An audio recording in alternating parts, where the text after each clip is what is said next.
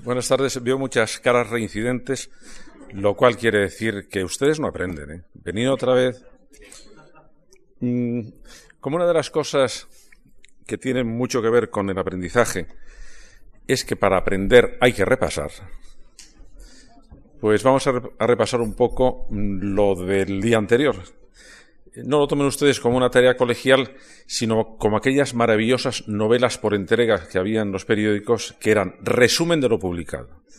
Bueno, pues esto es resumen de lo dicho. Recuerdan que lo que me interesaba a mí es estudiar dos cosas.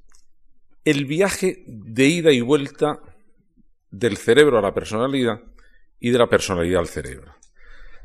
¿Se acuerdan que les decía que nuestra inteligencia es una inteligencia en dos pisos?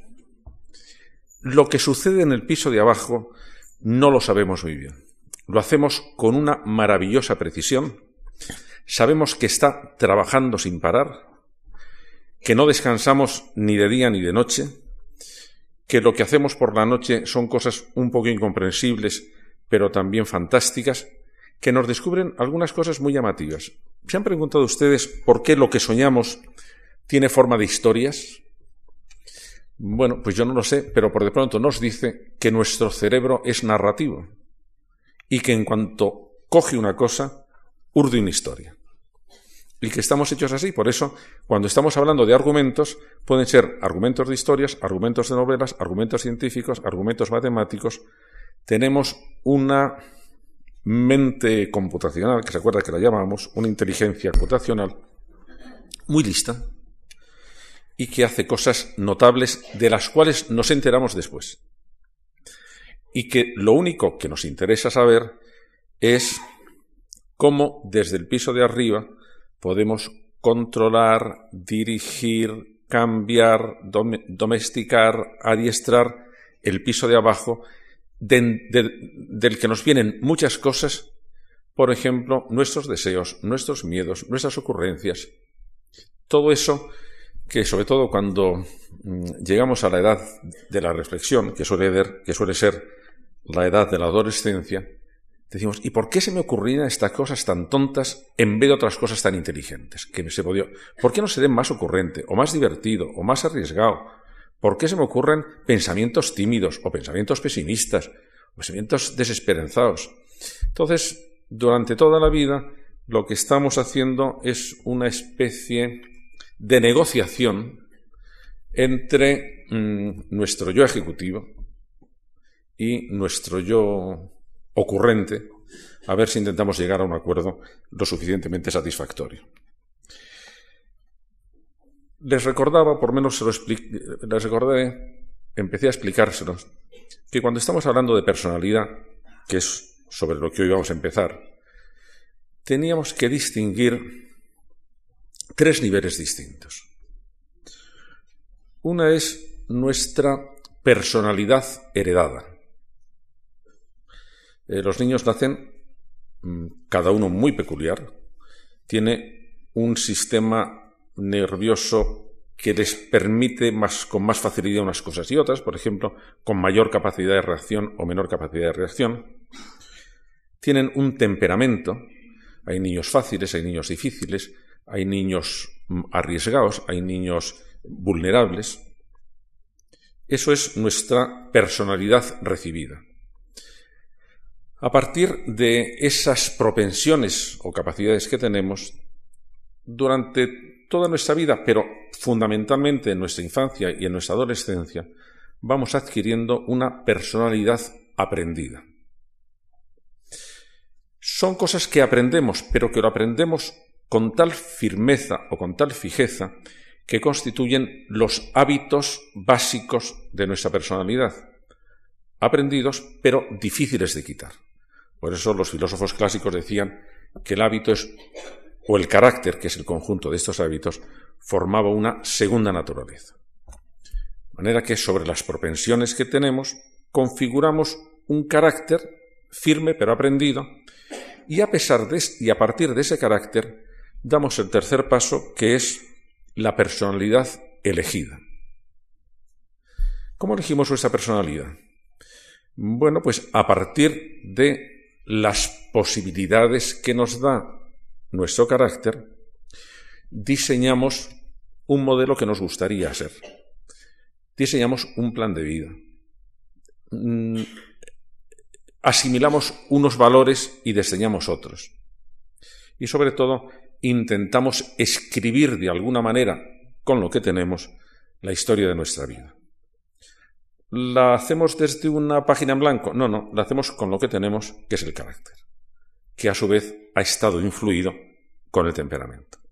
Pero hay que dar un campo de juego amplio sobre el que podemos eh, actuar poniendo, por ejemplo, en juego algo que es una exclusiva del ser humano. El ser humano es el último, el único eh, ser viviente que se entrena. El entrenamiento es una, es una capacidad mm, muy interesante. Los animales se ejercitan, de manera que cuando los animales están jugando, están ejercitando sus músculos, están... No, nosotros es diferente. Nosotros nos proponemos un proyecto y luego decidimos adiestrarnos, entrenarnos para estar en condiciones de cumplir ese proyecto. Y ese es el proceso de, bueno, de la autoconstrucción de la personalidad o de la autoformación o de la autopoiesis, como, dicen en términos más, más eh, cultos. Yo no sé si ustedes se acuerdan mm, la sorpresa que nos produjo a todos los que estábamos viendo hace ya 12 o 14 o 16 años eh, las Olimpiadas, que en la prueba de salto de altura apareció pues, un atleta, fue corriendo como todos los atletas hasta el, listón, pero al llegar al listón, en vez de saltar como Dios manda, que es ventral sobre el vientre, se volvió de espaldas y saltó de espaldas. A ver, ¿este hombre qué le ha pasado? Después todo el mundo se lo explicó, que es que, eh, que, es que eh, saltando así se aprovechaba mejor el impulso por el desplazamiento del centro de gravedad, pero a nadie se le había ocurrido. Salvo a un entrenador que pensó, bueno, yo creo que así se puede saltar. Y tuvo que entrenar a un atleta para que cambiara todo su sistema muscular y estar en condiciones de ejercitar ese modelo de salto. Bueno, esto yo creo que es una especie de parábola de lo que nos pasa a todos. Una vez que hemos hecho un proyecto, se trata de ver si nos entrenamos para ponernos en condiciones de realizar ese proyecto. Y este asunto no solo me parece interesante desde el punto de vista educativo o mientras estamos educando, me parece que es un tipo de experiencia tan sumamente estimulante, eh, tan sumamente gloriosa, que lo debíamos saber explicar bien, por ejemplo, a nuestra gente joven.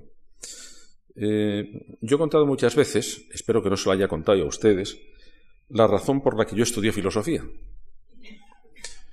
Yo estudié filosofía porque cuando llegué a, cuando estaba en la adolescencia y tenía que elegir la carrera, a mí lo único que me interesaba, lo único que me emocionaba era el baile.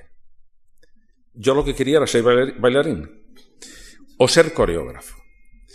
Porque es que me, fascinaba esa posibilidad, esa capacidad que tiene el bailarín de fundirse con la música, de que parece que no pesa, de que, de que tiene una soltura.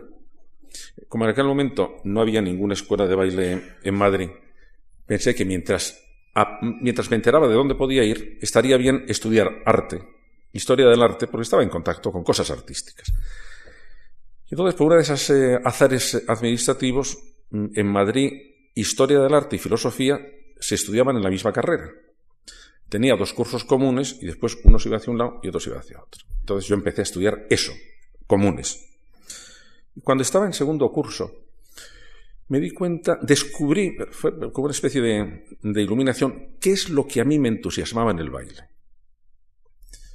Lo que me entusiasmaba era la capacidad que tiene el bailarín de transfigurar el esfuerzo en gracia. cuando ustedes ven a un bailarín que se está entrenando, es un espectáculo absolutamente lamentable. Sudan, les duelen los pies, tienen callos, están yendo de tiritas, se quejan. santo Dios, qué cosa más desagradable. Sí, sí.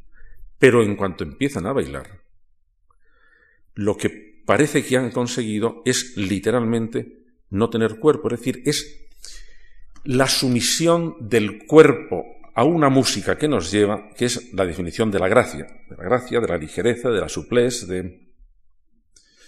Y esto, esta dinámica entre el entrenamiento para una cosa y la ligereza que se adquiere con esa cosa, me parecía que era una experiencia fundamental y además que se podía ampliar a todo tipo de actividades humanas. ¿Cómo no se va a poder aplicar a una relación amorosa? Toda relación amorosa tiene un aspecto de barra, me cuesta, así, pero lo que consigo, en cambio, es la soltura, que no se note el esfuerzo. A mí no me extrañaba que los teólogos medievales, por ejemplo Santo Tomás, cuando tenían que explicar algo complicado de explicar, que eran cuáles eran las cualidades del cuerpo glorioso, es decir, del cuerpo resucitado, se atrevían con todo. ¿eh? Bueno, una de las cosas que decían es la agilidad. Bueno, pues tenían, y tenían toda la razón, tenían toda la razón. ¿Por qué? Porque la agilidad es la sumisión del cuerpo a los dictados del espíritu. Bueno, pues eso es el entrenamiento. Y por eso es literalmente una exclusiva del ser humano. Todos podemos entrenarnos siempre que sepamos para qué nos queremos entrenar. A mí me encantan eh, aplicar a mis alumnos metáforas marineras. Me parece que la navegación a vela, que me encanta, proporciona toda una carga metafórica y poética maravillosa. Por ejemplo, que a vela se pueda navegar a barlovento, es decir, cara al viento, es algo que demuestra hasta qué punto la inteligencia puede emplear a su favor cosas que en principio están en su contra, como es el viento que viene de cara. Bueno, si se puede navegar cara al viento, aprovechando la fuerza del viento, eso quiere decir que la capacidad resolutiva de la inteligencia es realmente grande. Ya saben ustedes, por lo del viento, por los que sean de secano, como estamos en, como estamos en Madrid, si yo pongo la vela así, el viento me lleva y por lo tanto voy donde me lleva el viento. Si la pongo así, el viento me lleva aquí, en zigzag. Cambio de bordada, me lleva aquí. Cambio, me lleva aquí. Me voy alejando y acercando, pero el rumbo está siempre permanente. Bueno, es que así solemos navegar en la vida.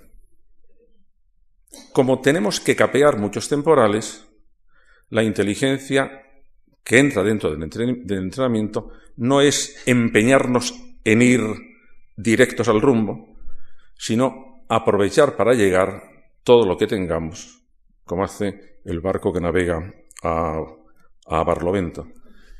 Y hay un refrán marinero que dice, no hay buen viento para quien no sabe dónde va. Claro, porque para aprovecharle o no aprovecharle, tengo que tener el rumbo. Entonces aquí aparece esto otra vez como una de las características que tiene la inteligencia que desde este segundo piso consciente va a intentar organizar todo lo de abajo, que unas veces va a estar a favor y otras veces va a estar en contra, y otras veces se va a limitar y otras veces le va a apoyar, para dirigirle hacia donde él quiera. Lo primero que tiene que tener es un rumbo claro. Sabemos, y ya lo dije el otro día, y además es evidente, que el aprendizaje mm, cambia la estructura de nuestro cerebro. Cada vez que aprendemos algo, algo cambia. Y por eso ese cambio se da también en el entrenamiento, se da en la educación, se da en las terapias, que de alguna forma están configurando una parte de nuestro cerebro, más o menos eh, extensa o más o menos eh, profunda. Aquí tengo que recordar a otro de mis maestros, que es eh, Eric Kandel, que fue premio Nobel de, Medicina por sus estudios sobre la memoria, la verdad es que lo hizo en una, en una babosa, que se llama Aplicia, pero descubrió algo importante que les sugiero que sigan la pista. Descubrió que cuando se aprende algo, es que se han establecido una nueva conexión entre dos neurones. Pero que cuando ese aprendizaje es muy firme, allí ha aparecido un tipo de proteína, que se conoce con el nombre de CRB, CREP, que está relacionada, por lo tanto, con la mejora de la medicina.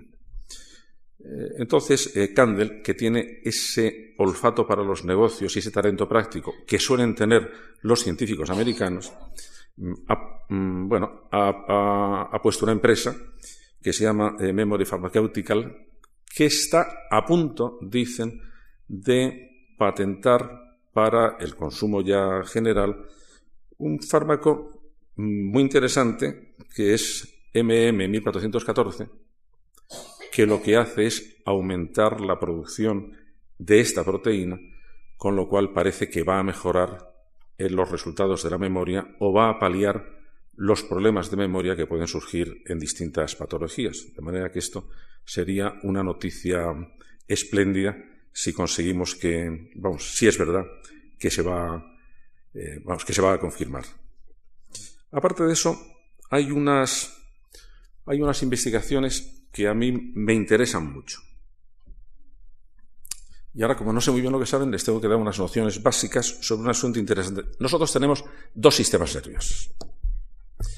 Hay un sistema nervioso que se encarga de dirigir, por ejemplo, los latidos del corazón, los movimientos musculares, los movimientos peristálticos del intestino, la tensión arterial, abre y cierra las arterias, se llama sistema nervioso autónomo porque va a su aire y hace lo que le da la gana. El otro sistema, que es el sistema nervioso central, es el sistema que utilizamos para los movimientos voluntarios. Podemos mover esta mano voluntariamente, andar, sentarnos, lo que sea. Hasta no hace mucho tiempo se consideraba que estos dos sistemas funcionaban a su aire. Es decir, volviendo a la metáfora de los dos pisos, que el sistema nervioso del piso de abajo tenía una serie de conexiones o de mecanismos que no se podían influir desde el piso de arriba. Y eso hacía que por lo menos hubiera una franja de un bloqueo ahí de ciertas cosas. Mm, apareció como una experiencia inquietante las capacidades que tenían los yogis en la India para varias cosas que según la neurología occidental eran imposibles. Que es que voluntariamente podían alterar el ritmo del corazón, podían alterar la frecuencia eh, pulmonar, podían cambiar la tensión, podían rebajar la temperatura y además ya, para colmo, se podían tumbar en una mesa de clavos y no se hacían daño. O sea, que ya era la repera. Entonces, esto producía, produjo un cierto desconcierto que ahora se está intentando mm, investigar porque, de alguna manera, esa separación tan radical que había entre el sistema nervioso autónomo y el sistema nervioso central, por algún lado tienen que tener conexiones.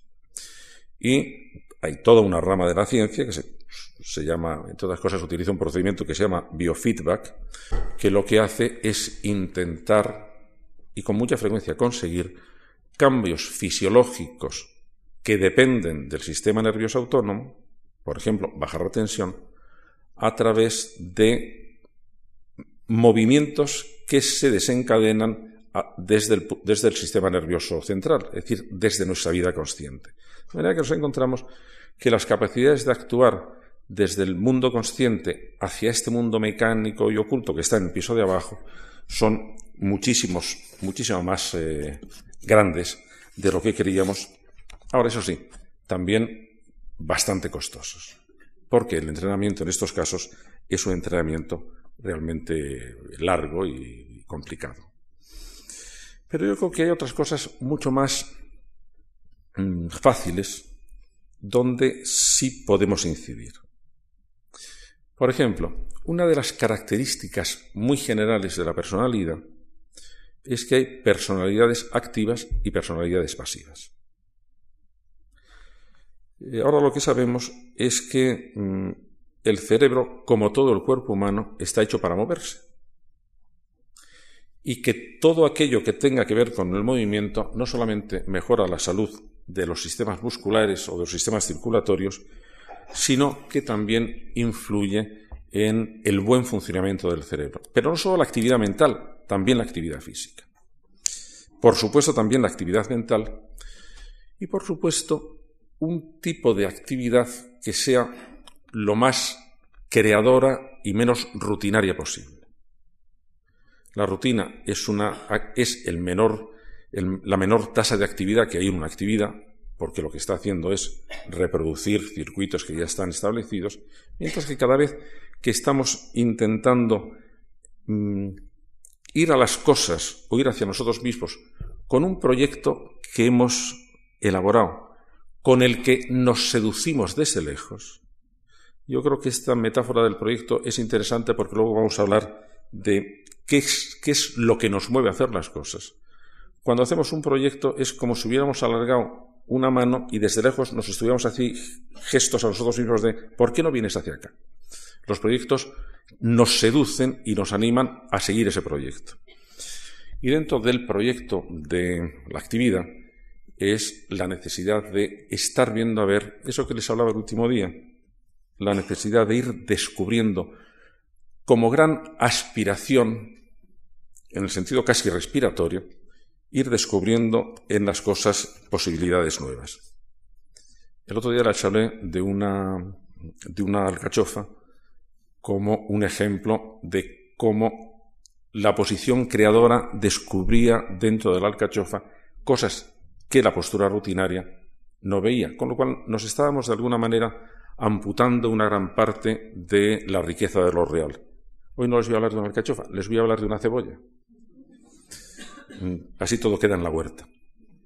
Fíjense ustedes una forma distinta de mirar la cebolla. Y si cuando vuelvan a casa buscan una cebolla y la ven, reconocerán que es tal como yo les voy a decir ahora, bueno, no, tal como va a decir Pablo Neruda otra vez. Cebolla luminosa redoma, si ustedes ven las redomas que eran esos, frascos redondos de cristal transparente que tenían los, farmacéuticos antiguos, bueno, lo que, ve, lo que ve Pablo Neruda en la cebolla es una especie de es una especie de frasco. Yo el otro día veía un cerebro, claro, yo comprendo la metáfora de que el cerebro es como una cebolla, no era tan poética como esta. Cebolla luminosa redoma, pétalo a pétalo se formó tu hermosura. Fíjense ustedes qué preciosidad escamas de cristal te acrecentaron, y en el secreto de la tierra oscura se redondeó tu vientre de rocío. ¿Han visto ustedes cómo cuando cortan una cebolla salen como unas gotitas? Bueno, eso que a nosotros nos hace llorar, ni de pena ni de... pero nos hace llorar, al poeta le parece que es que es como si una flor que se ha ido consolidando con escamas de cristal que han ido acrecentando su, hermosura estuviera suavizada por, el, suavizada por el rocío de la mañana. Puedo decirles que el mencionar la poesía es porque quiero tomarlo como unos como una de las, de las grandes metáforas de una actitud distinta, de un proyecto distinto, y cada vez que estamos haciendo de un proyecto distinto respecto de nosotros mismos, lo que estamos hablando es de cómo la personalidad elegida va a intentar rehacer ese mecanismo que tenemos aquí en el piso de abajo para conseguir que se le ocurran las ocurrencias más adecuadas para nuestro proyecto. Y que si tenemos suerte y tenemos tenacidad, bueno, se nos empiezan realmente a ocurrir.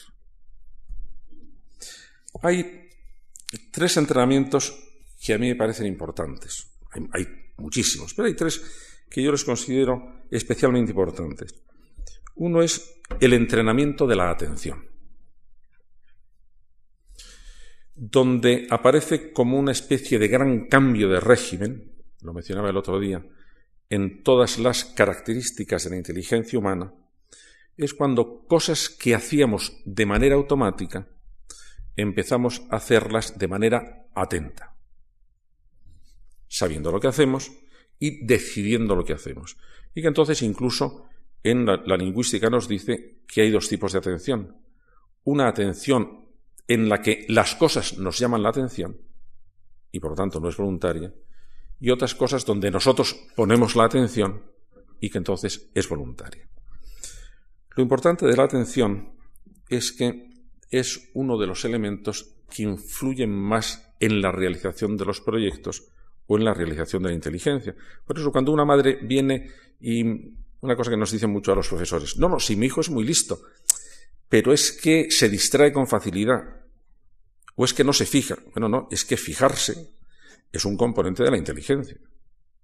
Y los niños que no se fijan, es decir, que tienen dificultades para concentrar su inteligencia, lo normal es que se vayan descolgando del sistema educativo, porque están demasiado a merced de los, de los impulsos, de los estímulos que vienen. Uno de, las grandes, de los grandes entrenamientos es que tenemos que aprender a concentrar la atención. Si ustedes se recuerdan de en qué consisten las grandes técnicas eh, yogas, todas son el manejo de la atención, que manejan la atención de una manera que no se dispersan con otras cosas, sino que pueden concentrarse hasta un punto que vehiculan todas las, toda la energía o todo el pensamiento hacia un punto concreto. Hay otro que a mí me interesa mucho, porque creo que si aprendiéramos, que si, que si interviniese en nuestro proyecto general de personalidad elegida, se nos iban a arreglar muchos problemas, que es el sentido del humor. A mí me parece que el sentido del humor es una capacidad, una creación de la inteligencia absolutamente fastuosa, que nos resolvería una gran cantidad de los problemas sociales, por ejemplo, de los problemas de pareja, que tenemos el problema de que es lo primero que se pierde cuando surge un problema. Perdemos el sentido del humor. Pero yo recuerdo una, anécdota del viejo Freud, al que no se le escapaba a nadie, no se le escapaba nada, era listo como el hambre. Yo creo que lo que hizo no tiene gran consistencia científica, pero la perspicacia con que contaba las cosas era maravillosa. Y él cuando estaba en plena madurez escribió un artículo sobre la comicidad, que se titula El chiste y su relación con el inconsciente. Entonces decía que esto del chiste es una cosa muy brutal. Devalúa todo lo que toca, lo vuelve en risible, eh, necesita una anestesia afectiva, por eso nos reímos cuando una persona se cae por la calle. Bueno, ¿por qué nos reímos? Hemos creado, y es posiblemente creación de los españoles, el humor negro, que ya es el colmo de la crueldad. Eh, Ramón Gómez de la Serna, una de sus greguerías. Al que le han amputado los dos brazos, le han dejado en chaleco para toda la vida. Hay que tener. bueno, hay que tener anestesia afectiva. Y eso lo vio muy bien Freud. Pero cuando era ya muy viejito, escribió una cosa muy corta que les recomiendo, que era un artículo sobre el sentido del humor. Decía, no, el sentido del humor no se ríe de las cosas porque introduce la ternura. Reconoce nuestras limitaciones, reconoce, bueno, pues nuestros, nuestra vulnerabilidad, pero la trata no como una cosa irrisible, sino como una cosa a la que hay que dar así como una palmadita de, de ánimo. Hombre, venga, así no es para tanto. Y contaba como ejemplo el que había contado en el chiste y su relación con el inconsciente una colección de chistes judíos absolutamente crueles. Aquí cuenta la siguiente historia. Un condenado, camino del patíbulo, pregunta al guarda que le acompaña, Oiga, ¿usted podría decirme qué día de la semana es hoy? Y el guarda le dice, lunes. Y el contador dice, pues sí que empiezo bien la semana. Bueno, dice, hombre, ¿qué es, lo que, lo que le decía, qué es lo que le decía, por qué esto le conmovía a Freud? Porque sí es cierto que cuando tenemos una cierta constancia tierna de nuestras limitaciones, bueno, las limitaciones empiezan a ser más llevaderas que cuando realmente somos inclemente o somos o tenemos eh, eh, una comicidad cáustica respecto de nuestras limitaciones, porque entonces no hay quien se salve. Y que, y esa mm, educación de la afectividad, de la inteligencia, para vernos, y yo creo que para ver a los demás como, a pesar de nuestras limitaciones, bueno, merecemos la ternura o merecemos la compasión o merecemos, eh, pero, pero amable, yo creo que es un tipo de actitud que entra dentro de las cosas que sería conveniente que eh, que aprendiéramos. Porque ahora entro ya en la tercera cosa que, que necesitamos saber que podemos aprender. Lo que nos mueve, lo que nos hace felices o desgraciados, lo que nos impulsa a las cosas o nos, o nos, eh, o nos eh, aparta de las cosas, siempre es algo que tiene que ver con el mundo de los sentimientos. Mundo de los sentimientos da la impresión de que es un mundo muy oscuro, eh, del que más vale desconfiar. Fíjense que hasta de un sentimiento tan sumamente tranquilo como la calma, decimos, nos invadió la calma, como diciendo, bueno, es que vienen en pie de guerra. Eh, siempre se pensaba mm, que los sentimientos nos venían de fuera, que no los podíamos, que no los podíamos eh, ni dominar, ni educar, ni reeducar, ni nada. Nos zarandeaban. Y por eso, durante muchos siglos, hemos estado transmitiendo una idea de la inteligencia en la cultura occidental muy brillante y que nos ha llevado a grandes desarrollos de cosas, pero tan limitada que también nos ha metido en un callejón sin salida. Consistía en decir que la función principal de la inteligencia era conocer y que su culminación era la ciencia. Con lo cual, de entrada, quedaban excluidos del campo de la inteligencia todo lo que tenía que ver con los sentimientos. Pero claro, eso es un poco disparatado. Es decir, seguimos diciendo en las facultades, al, aplicar los test de inteligencia, que, una, que es una demostración más clara de inteligencia. Por ejemplo, saber resolver ecuaciones diferenciales, que mi ordenador lo hace de maravilla, que saber mantener unas relaciones de pareja satisfactorias, eh, construir una familia feliz, organizar una sociedad justa, pero vamos a ver, ¿a quién se le ha ocurrido la estupidez de decir que esto, que a la vista está lo importante y lo difícil, es una demostración menor de inteligencia que resolver ecuaciones? No, no, ahí no estamos, nos estamos equivocando en algo. Nos estamos equivocando en una cosa que es que ciertamente la razón es una de las partes de la inteligencia, solo una. La razón, por ejemplo, no inventa. La razón demuestra si lo inventado era verdad o no. Pero los procesos de la razón no son inventivos. Eh, vamos, eso eh, por ejemplo.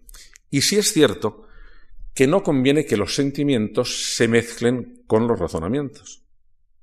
Por aquello que les decía que a mí me divierten mucho los, los chistes de, de psiquiatras y de psicólogos, ustedes ya saben la diferencia que hay entre una esquizofrenia y una neurosis el esquizofrénico está absolutamente seguro de que 2 más 2 son 5.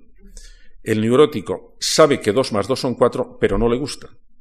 Bueno, ninguna de las dos cosas conviene que se introduzcan, conviene que se introduzcan dentro de la razón porque van a estropear la tabla de multiplicar. O sea, con la, con la tabla de multiplicar, pocos sentimientos.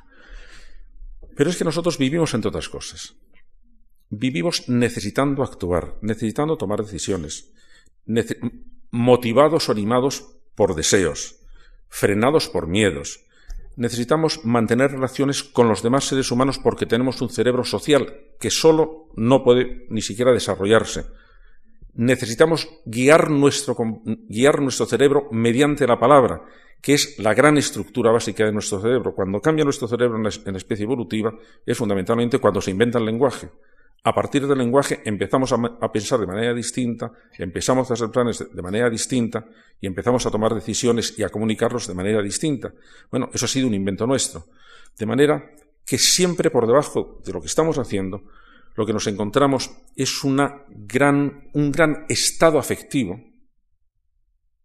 que nos impulsa a hacer cosas, entre ellas, por ejemplo, la de, en ciertos aspectos, pensar racionalmente y que necesitamos sentir un gran deseo de la verdad o de la objetividad o de buscar la calma suficiente, porque sabemos que sí, sí, algunas veces la razón es absolutamente imprescindible, pero otras no, porque otras tenemos que dejarnos llevar por la búsqueda de cosas nuevas, por, la por las propuestas, por casi la adivinación.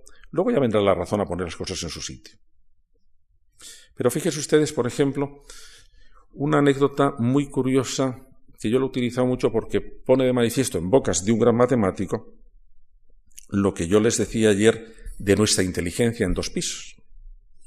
Eh, uno de los grandes matemáticos franceses fue Henri Poincaré. Henri Poincaré contaba que había estado varios meses muy preocupado por resolver unos problemas complicadísimos de ecuaciones cuadráticas que le estaban volviendo loco. Y está barato. Entonces decidió dejar las matemáticas marcharse de turismo. Y fue a ver una. Él lo contó después con mucho detenimiento. Fue después eh, fue a ver unas exploraciones arqueológicas que estaban cerca de allí, bueno, un poco como las de Eduard Carbonell, pero en pequeñito. Y se había olvidado de los, eh, de los problemas de matemáticas. Y cuenta que un día, al bajar del autobús, de repente se le vino a la conciencia, esta es la solución. Dijo, pero si yo no estaba pensando en eso. No, él no estaba pensando. En el piso de abajo estaban pensando. Entonces a él eso le pasmó tanto que escribió mucho sobre lo que él llamaba el inconsciente matemático, diciendo las grandes invenciones matemáticas se hacen de manera inconsciente, aparecen a la conciencia y entonces la razón lo que hace es ver si tiene razón o no tiene razón en eso que ha dicho. Pero que el proceso de invención era un proceso que estaba ahí urdiéndose por debajo y es lo que el lenguaje popular mm, eh, asume cuando recomienda ¿por qué no consultas eso con la almohada? Lo que está diciendo, ¿por qué no dejas un poco que, este asunto empiece a tratarse de otra manera? esto es, una, esto es uno de los, de los grandes misterios y de lo que se produce abajo, una de las cosas es los sentimientos. Los sentimientos tienen una función de síntesis muy grande y aparecen con, unas, con unos... No sé muy bien por qué aparecen. ¿Por qué siento simpatía o antipatía a una cosa? Pues a lo mejor no lo sé. ¿Por qué, ¿Por qué una persona es tímida? ¿Por qué una persona siente miedo? Algunas veces sí, si, tengo un, si hay un ladrón que me está apuntando con una pistola, sé de lo que tengo miedo, del ladrón con la pistola. Pero otras veces no. ¿Por qué hay un tipo de miedo muy invasivo, muy difícil de combatir, que es lo que llamamos angustia, que es un miedo que no tiene objeto? Pero una persona se levanta por la mañana y dice, estoy muerta de miedo. ¿De qué? No lo sé. Pero tengo todas esas características que tiene el miedo. Tengo una pesadez en el estómago, tengo un sentimiento de alarma, tengo, tengo, estoy inquieto, estoy, estoy, cualquier cosa me sobresalta. ¿y eso de dónde viene? Y decimos, no, el mundo donde emergen los sentimientos no lo conozco. Y sin embargo, una gran parte de los sentimientos los aprendemos. Claro, si los aprendemos, en principio los podemos desaprender o los podemos educar. El tomarlos esto en serio sería un gran progreso en el mundo educativo. Debemos intentar introducir dentro de la enseñanza el fomento de aquellos hábitos afectivos, de aquellos sentimientos que favorecen la vida y no que la dificultan. Sabemos que el miedo dificulta la vida. Sabemos que la agresividad también. Sabemos que la envidia también. Eh, sabemos que el pesimismo también y que la depresión también. En cambio, sabemos que hay otros que favorecen la vida. La alegría, por ejemplo. Ah, no, es, tan fácil sentir alegría. ¿eh? Es decir, las personas que son capaces de disfrutar de las cosas son más bien escasas. Y no estaría mal que de alguna manera preparáramos a nuestros eh, chicos y a nuestras chicas para que supieran disfrutar de las cosas. ¿Por qué no disfrutan? Por mencionar cómo se aprende. Pues porque mm, en nuestra cultura no enseñamos a disfrutar del presente,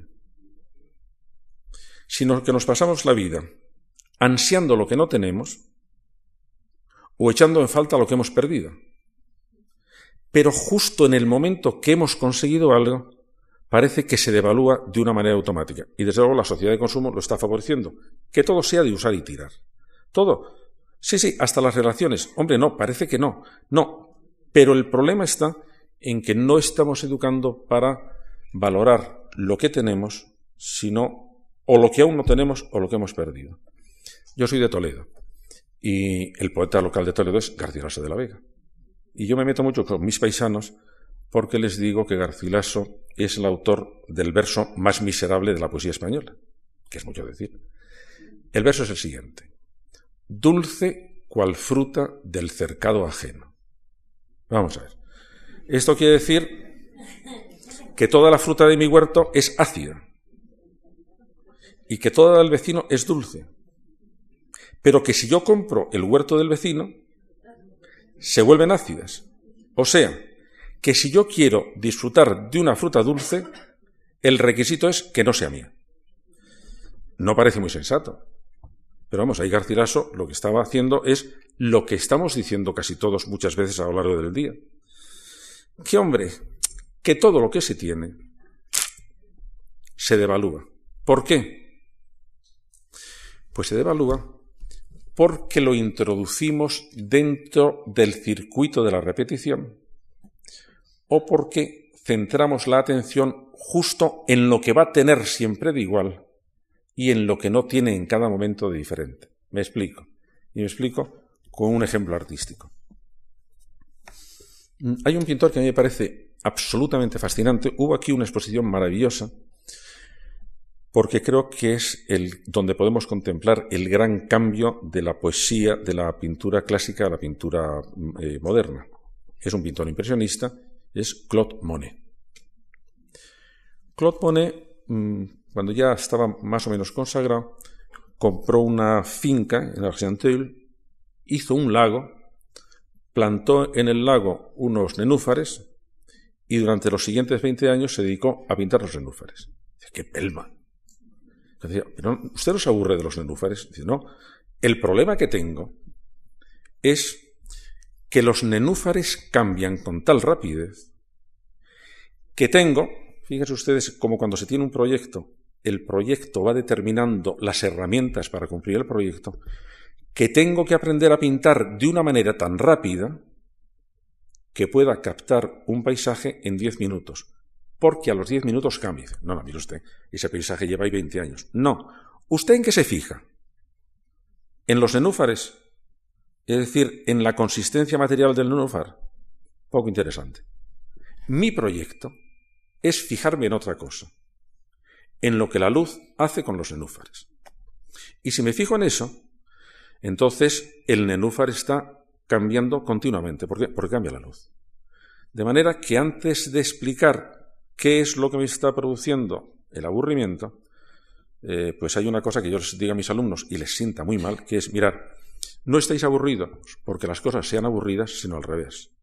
Las cosas son aburridas porque estáis aburridos de la mañana a la noche porque actuáis de una pasividad que os permite ver tan solo esa consistencia mostrenca de las cosas. Si tuvierais un poquitín más de pesquis, entonces empezaréis a hacer un proyecto distinto de ver las cosas, o un proyecto distinto de veros a vosotros, o un proyecto distinto de ver a vuestra pareja, o un que es, vamos a ver cómo lo hacemos, vamos a ver qué rumbo tengo y vamos a ver cómo aprovecho para seguir este rumbo, incluso las fuerzas que sin duda van a estar en contra de este rumbo. Y para eso tenemos que saber ¿Cuáles pueden ser los componentes de los sentimientos? Un estilo afectivo, lo que nos hace agresivo o miedoso o envidioso o pesimista, eh, se, compone de cuatro, de cuatro elementos. esto es como un plato de cocina, cuatro ingredientes. El primer ingrediente es la situación real en que yo estoy, física y de mi entorno. Es decir, una persona que tiene que está en una situación donde está amenazada continuamente, por ejemplo, una mujer maltratada, se explica que ese elemento la está haciendo pasar mucho miedo y está creando un tipo de personalidad que es acobardada. Sí, pero este es solo uno de los elementos. El otro elemento es los deseos o proyectos que tiene una persona. Y ahí empieza el cambio. Eh, no todos tenemos los mismos deseos, ni todos tenemos los mismos deseos con la misma intensidad hay por de pronto, hay por de pronto tres deseos distintos. Y cada uno de ustedes se puede, eh, se puede reconocer en uno o en otro. No son exclusivos, pero a todos nos, eh, eh, nos mueve más uno u otro de estos tres grandes deseos. Uno es la necesidad de ser querido, aceptado, reconocido. Eso lo necesitamos todos, pero unos en más, con más intensidad que otros. El segundo es el deseo de poder. Es yo quiero imponerme a otra persona. Eso hay personas que lo sienten de una manera excluyente, es lo que verdaderamente sienten, y organizan todo, todo su estilo afectivo con ese, a partir de ese ingrediente, y hay otros que lo que tienen es la necesidad de sentir que progresan, lo que se llama la motivación de logro. Entonces estas personas ya no tienen deseo de imponerse a otros, tienen deseos de imponerse a ellos mismos, es decir, de sentir que están haciendo cosas en las que están progresando. Y esos tres deseos, por ejemplo, eh, eh, generan tres distintos estilos de sentimientos. Ya tenemos otro elemento. El tercer elemento ya es mucho más mm, voluntario y depende mucho más de la educación. Son las creencias que yo tengo acerca de la realidad y acerca de cómo funciona. Cuando hablo de creencias, estoy hablando de unas ideas que tengo que están funcionando dentro de mí y que es posible que no reconozca, pero que están actuando. Un ejemplo muy claro que es por su claridad y por lo bien documentado que está es el que yo suelo el que yo suelo citar. Una de las terapias contra la depresión que tienen eh, mayor éxito es una que se llama terapia racional emotiva. La puso en funcionamiento un psiquiatra que se llama Aaron Beck. Y este hombre notó una cosa en su consulta que le llamaba la atención. Era que venían mm, mujeres que habían sufrido un fracaso familiar, un fracaso de pareja fundamentalmente, y que se presentaban con una gran depresión explicable y con un profundo sentimiento de culpabilidad que no era tan explicable porque eran víctimas. Y, que cuando una depresión se une con sentimientos de culpabilidad, que en nuestra cultura es muy frecuente, la depresión se agrava y su curación se agrava también. Entonces le intrigó, pero ¿y esto? ¿A qué se deberá esto? Entonces descubrió que todas estas mujeres tenían, sin saberlo, una creencia ahí amortiguada, que la habían ido aprendiendo por, por múltiples vías, que es como se hacían las creencias, y que cuando la sacó al exterior podía formularse así. Mm, quien da amor, recibe amor. O si eres suficientemente buena, lista, alegre, tal, tal, te querrán. Imaginaros, esto está, esto está sucediendo en el dichoso piso de abajo, que urde las cosas, bueno, con mucha soltura. Si una persona cree eso y la respuesta que le viene de fuera es, pues no te quieren, la conclusión que se saca es, pues yo no he querido lo suficiente, no he sido lo suficientemente lista, tal, tal, tal, tal, luego soy culpable. Lo interesante de esto es que cuando se conseguían cambiar estas creencias, la depresión desaparecía. Es decir, que las creencias que tenemos acerca de las cosas son otro componente de nuestro estilo de sentir, de nuestras emociones. ¿Qué es lo que pasa? ¿Por qué tenemos tantas, tantas chicas eh, que son anoréxicas? Por un tipo de creencia, posiblemente tiene algo más, pero está interviniendo un tipo de creencias inducidas por la sociedad que son unos modelos estéticos. Y esos modelos estéticos, la idea de que si quieren ser atractivas tienen que ser, seguir ese modelo estético, les produce un desarrollo, una percepción que hace que no se reconozcan que están esqueléticas. El asunto es más complicado, ¿eh? de manera que estoy, estoy simplificando. Por ejemplo, hay un tipo de persona muy interesante porque suelen ser muy inteligentes, que dicen que tienen la siguiente creencia. Las cosas o se hacen perfectas o mejor no hacerlas. Bueno, esta es una creencia que produce unos desarreglos emocionales, porque claro, no es verdad que sea así. Y una persona que se refugia, que está dirigida por esa creencia, y ya os digo que suele ser personas realmente muy valiosas, se va a encontrar siempre con una insatisfacción previa a todo lo que haga y lo haga como lo haga, lo cual va a estar cegando las fuentes de su energía. Es decir, le va a estar metiendo en un callejón sin salida. De manera que ya tenemos tres ingredientes. Uno, que es la situación real, que cuando se puede cambiar, fantástica. Otro, que es el sistema de los deseos y de los proyectos, que en parte se pueden cambiar, Se pueden aprender deseos, como, como muy bien sabe el dueño del corte inglés, porque la publicidad lo que nos está indicando es que necesitamos desear más cosas. Y algo que hace... Mm, ¿Quién iba a desear ahora? Vamos a ver. Ahora mis chicos no pueden ir a clase desde los siete años si no llevan una botella de agua y un móvil. Y vamos a ver, ¿cómo habremos podido nosotros sobrevivir sin llevar una botella de agua a clase? Es una cosa llamativa, pero ustedes si han ido, estado en alguna clase, habrán visto que es una constante lo de la botella de agua. Yo no sé si es que la hacen ya con ella, pero yo creo que no, porque acabo de ver a un niño recién nacido y no la traía. O sea que se la hemos puesto nosotros en las manos. Pero lo cierto es que hay esa necesidad, la necesidad de ir acompañado de un vaso de agua. Hombre, si yo fuera Freud, diría que es una especie de rememoración del biberón. O sea, lo que necesitan es todavía ir con el biberón a clase.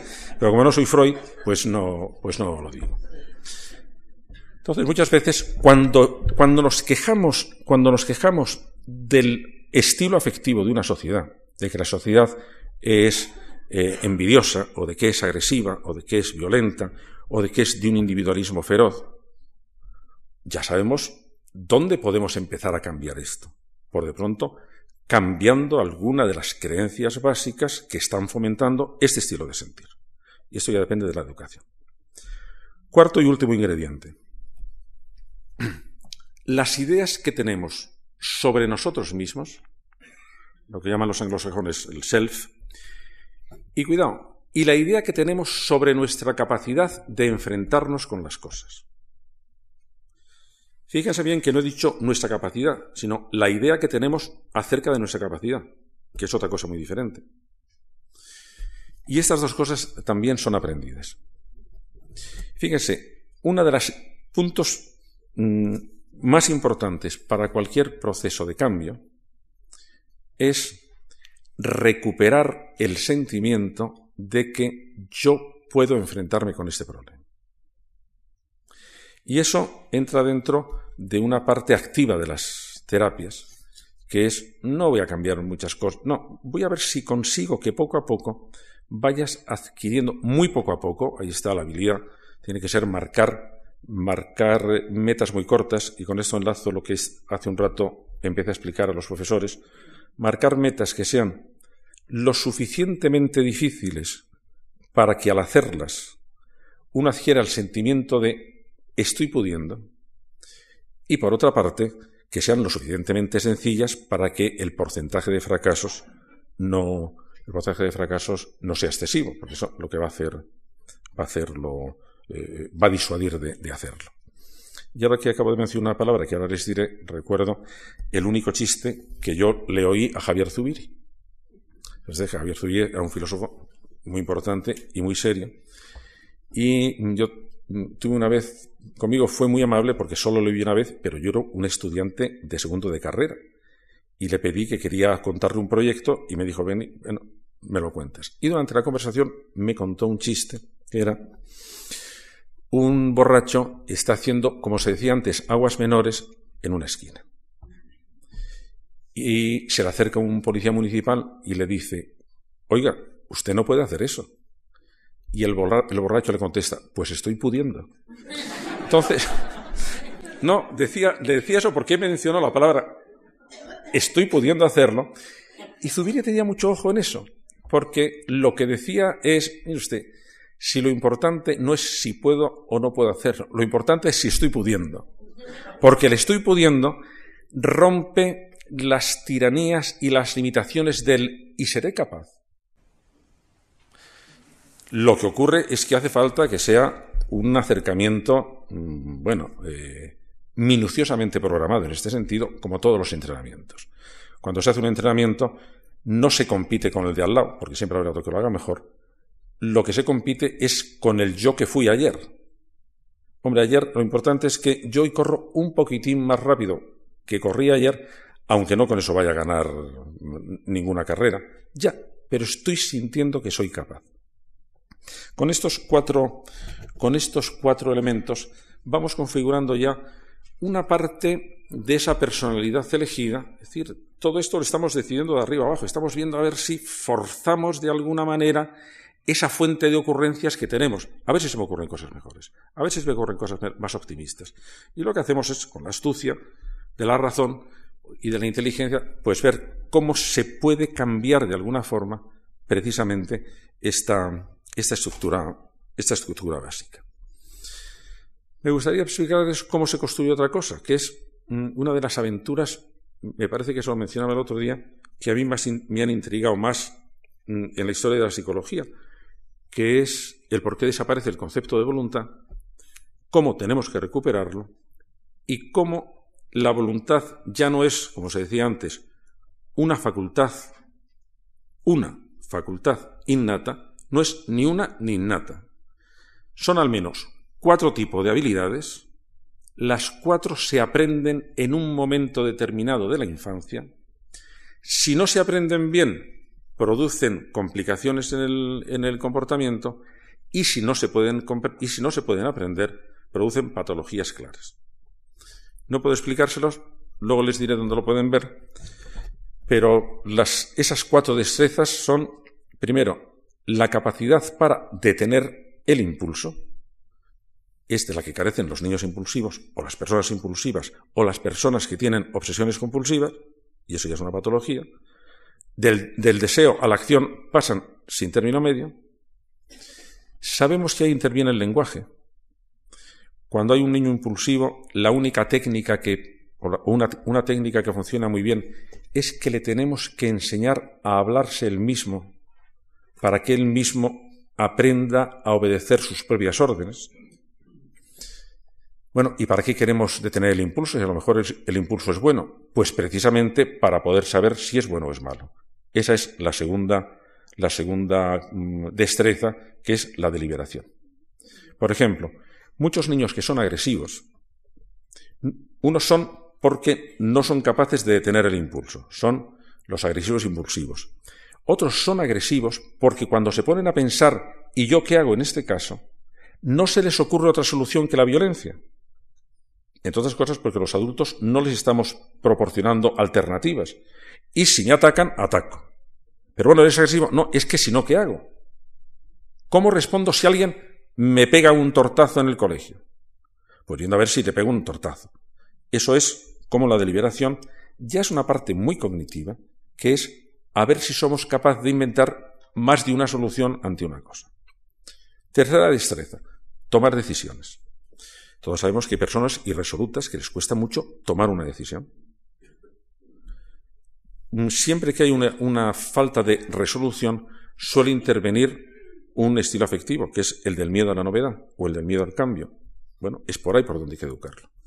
Y cuarto, la capacidad de soportar el esfuerzo y de aplazar la recompensa. Este es el cuarto componente de, eh, de esta de esta serie de destrezas que configuran lo que llamamos fuerza de voluntad. Solo tienen ustedes que ver cómo funcionan en el caso extremo de fuerza de voluntad. Seguir un régimen de adelgazamiento. Eso es la culminación de la fuerza de voluntad. ¿Por dónde falla? Pues puede fallar en cada una de las cuatro cosas, porque tiene su dificultad.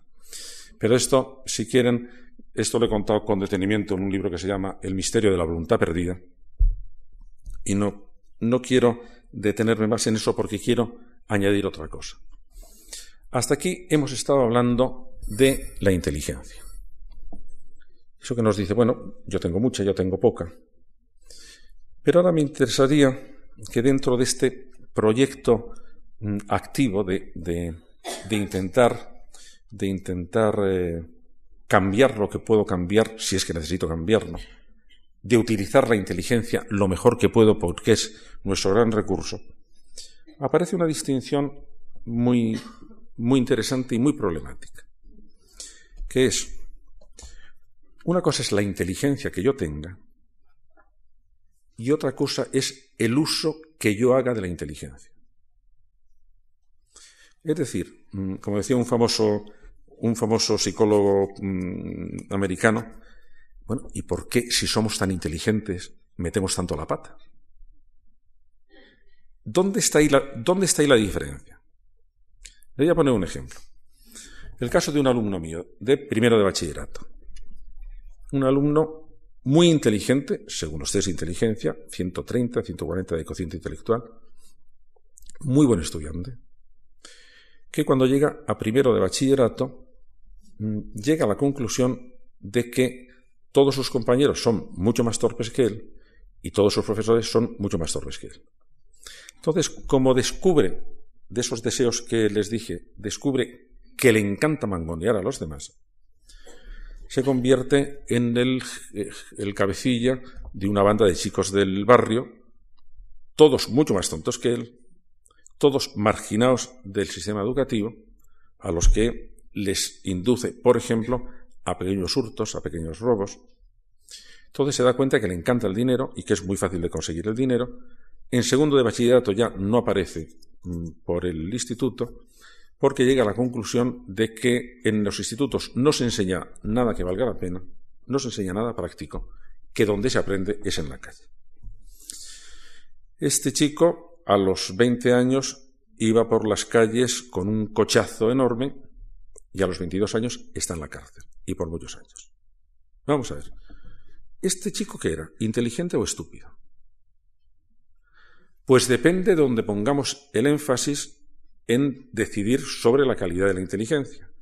Si nos fiamos en la inteligencia que, miden los test de inteligencia, eran muy inteligentes. Si nos fijamos en el uso que ha hecho de esa inteligencia, era muy estúpido. Y esto tiene una importancia educativa mm, grande, porque depende de dónde valoremos la inteligencia, de ahí va a depender el tipo de educación de inteligencia que vamos a hacer. Cuando yo les decía el primer día que uno de los consejos que yo les doy a mis, vamos, de las metáforas que yo doy a mis alumnos es que la inteligencia, a lo que se parece, es al juego del póker. Es decir, que todos recibimos en el póker y en la vida unas cartas que no podemos elegir, que hay cartas buenas y cartas malas, que es mejor tener cartas buenas y cartas malas, pero que quien gana es el que juega mejor. Lo que estoy diciendo es donde está lo importante de la inteligencia es ¿y cómo usas tú de la inteligencia que tienes? Y que es ahí donde podemos enseñar a jugar cosas que a lo mejor de la otra manera no podemos cambiar. Pero que si aprendemos a jugar bien con ello, muchas de las cosas de ese primer piso van a empezar a reajustarse, van a, van a empezar a prolongarse con contenidos más útiles, más benévolos, más eh, felices y que en ese juego es donde nos estamos jugando no ya la educación de los chicos, sino la reeducación de los adultos. Después, mire, usted, usted tiene muchos problemas, sin duda, y ya a estas alturas tiene ya muchos hábitos consolidados, sin duda alguna. Pues mire usted, eso es lo que tiene. Ahora vamos a ver cómo puede usted jugar bien con esto. Y así como cuando falla esta inteligencia, digamos, estructural, falla profundamente, decimos que son inteligencias dañadas, son personas que tienen algún tipo de dificultad. Cuando hablamos de esta otra inteligencia que, que se ha organizado mal, que ha, que, ha, que ha, tenido mal sus proyectos, que se ha dejado llevar por varias cosas, a mí me gusta hablar de inteligencias fracasadas. Son inteligencias estupendas, pero fracasadas. Y que hacer una especie de, mm, de reconocimiento de pero ¿y por qué fracasa la inteligencia? Hacer, igual que hay una teoría de la inteligencia triunfante, hacer una teoría de la inteligencia estúpida, yo creo que tenía que ser una asignatura troncal a todos los niveles de la enseñanza. Mire usted, le voy a enseñar lo es la estupidez, a ver si usted no lo da. Porque los fracasos de la inteligencia tienen su tipología. De manera que podemos detectar dónde se da. Por ejemplo, fracaso de la inteligencia en su función de conocimiento, el fanatismo. ¿Qué es lo que le pasa al fanático? Que va a seguir diciendo esto es así, aunque todo lo demuestre que no es así. Es decir, prefiere cambiar la experiencia que le llega antes de cambiar la creencia que tiene. Eh, es, selecciona además la información para recibir solo la información que le confirma en lo que cree, con lo cual pues son casi casi recuperables. Me recuerdo la historia, la historia aquella de mm, dos, dos ratones que están en el basar de una cocina viendo una cosa que hay en una mesa y están discutiendo. Eso seguro, seguro que es jabón. No, es queso. Es jabón, es queso. Bueno, vamos a bajar y lo, y lo probamos. Baja, uno de los ratones tira un bocado de aquella sustancia blanca y dice, sabe a jabón, pero es queso. Pues eso. Ese tipo, bueno, ese tipo de fracaso, ese tipo de fracaso, o ese tipo de, fíjense ustedes en muchas cosas políticas que se dicen, y verán ustedes cómo hay esa especie de corroboración de mi creencia política y bien no me va a, no, no me va a aparcar un mulo. Es, porque, porque además voy a hacer un tipo de razonamiento que parece convincente, pero es absolutamente circular. Como aquella historia de un mm, judío que le dice a un amigo suyo, mi rabino habla todas las tardes con Dios. Y el otro le pregunta, ¿y cómo lo sabes? dice, pues porque me lo ha dicho mi rabino. Dice, pero bueno, ¿y cómo sabes tú que tu rabino no te engaña? Pero ¿cómo me va a engañar un hombre que habla todas las tardes con Dios? Bueno, efectivamente es uno de esos, es uno de esos, mm, eh, es uno de esos eh, razonamientos circulares. Si abren ustedes el ojo verán con cuánta facilidad los hacemos, sin darnos cuenta, porque eso ha puesto un poquitín, un poquitín fácil. Los otros, fracasos, los otros fracasos son fracasos afectivos. Por ejemplo, la dificultad con que reconocemos nuestros sentimientos. Y como con los sentimientos, por ejemplo, con el sentimiento amoroso, tomamos decisiones, como nos equivocamos en el sentimiento, pues vamos a tomar unas decisiones pues muy desechadas. Hay una pregunta que yo le hago a mis alumnos, pero cuando se, cuando se lo he preguntado a gente adulta, me han contestado igual que mis, que mis alumnos, de manera que yo creo que no han progresado mucho, que consiste en lo siguiente. Si una persona te dice con toda sinceridad, no puedo vivir sin ti, ¿significa eso que te quiere? Mis alumnos dicen, hombre, ¿qué más prueba de amor? ¿Seguro? No, no. ¿Se acuerdan ustedes de una película que se titulaba ¿Quién teme a Virginia Woolf? Que era de Richard Barton y esa. Allí era un matrimonio que no podía vivir separado un minuto uno de otro, porque lo que querían era dedicarse a despellejarse y hacerse. que debe ser una cosa que divierte mucho. Porque lo cierto es que tenían la adicción a hacerse papilla. Bueno, eso no se puede considerar. Es que, es que los celos, los celos tienen que ver algo con el amor. Pues no, porque todos conocemos a mucha gente muy celosa que desprecia absolutamente al objeto de sus celos. Lo que hay por debajo, lo que hay por debajo de los, de los celos es el sentimiento de propiedad herida.